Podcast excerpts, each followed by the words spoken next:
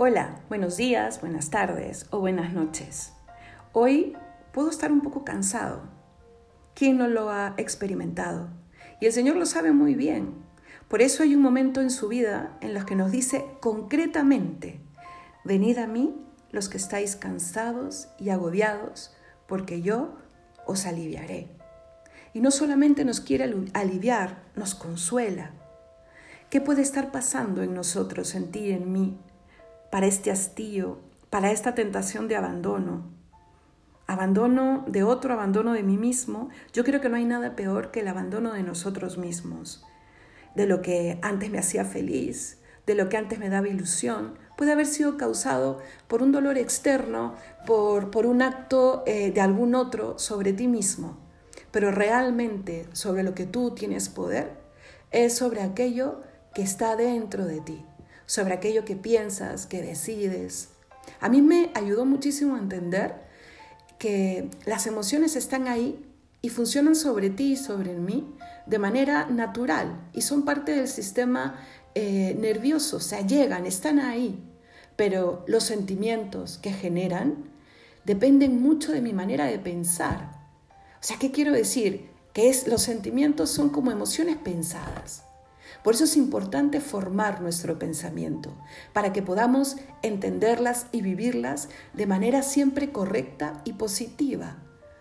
No hay que negarlas, no hay que pelear contra ellas. Las emociones están y los sentimientos para que nosotros podamos aprender de la vida. ¿Qué me hace feliz? ¿Qué me hace triste? ¿Qué me, motiva? ¿Qué me decae? ¿Qué está bien y qué está mal? También. Y así es como nosotros podamos, podemos usar justamente todas nuestras potencias trascendentes. Por eso es importante formarse, aprender, aprender de ti, aprender del otro, aprender aquello que puede hacernos mejores, mirar a Dios, mirar su voluntad. Y así podemos enfrentarnos a las vicisitudes de cada día, eh, impidiendo que esas emociones, que esos sentimientos, incluso que nuestros propios afectos nos hagan eh, decaer. ¿Vale?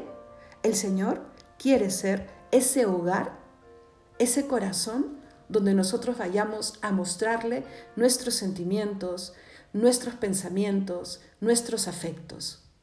A veces creemos que no podemos dejar atrás aquello que hemos vivido y, nos hemos y que nos ha dañado, o ya sea porque llegó por otro o por uno mismo. Pero sí que se puede, con la misericordia y llenando nuestra mente de nuevos recuerdos, de actos buenos, ¿vale? Que el día de hoy tú puedas sumar a tu memoria y a tu mente eh, recuerdos buenos, un buen acto, un buen propósito que cumplir el día de hoy, y una buena lectura, ¿por qué no? Que Dios te bendiga. Ánimo, adelante.